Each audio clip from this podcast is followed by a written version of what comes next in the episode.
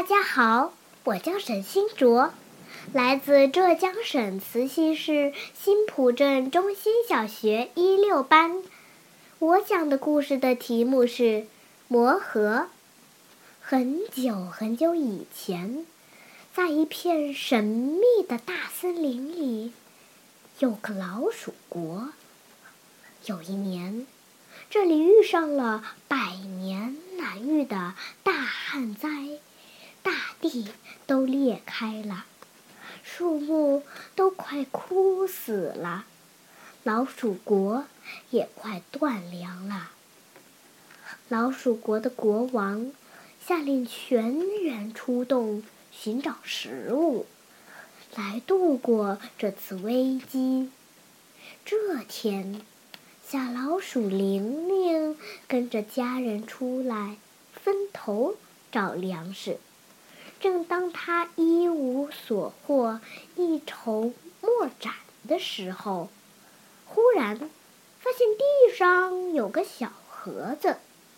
他好奇地走了过去，听到了一个奇怪的声音。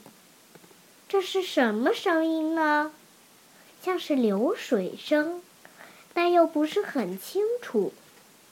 于是，玲玲拿起这个盒子，放到耳边，仔细的听起来。果然，里面有哗哗哗的流水声。玲玲自言自语地说：“要是这盒子再大点，里面的水用来浇我们老鼠国的庄稼，该有多好啊！”我们老鼠国可是好多个月都没下雨了，田里的庄稼都快枯死了。话刚说完，这个盒子就发出了蓝色的光芒，慢慢变大了。然后盒子自动打开，从里面飞出了一个水蓝色的精灵仙子。手中还拿着一根魔法棒，他开口对玲玲说：“玲玲，你太幸运了，你捡到的是一个魔盒，它有着神奇的力量，能帮你实现刚才说的愿望。但是你想激发它的魔力，必须独自一人带着这盒子。”爬上老鼠国最高的山峰，然后大声说出你的愿望，魔盒就可以帮你实现。说完，精灵仙子就消失了。玲玲听了十分高兴，可是又有点担忧。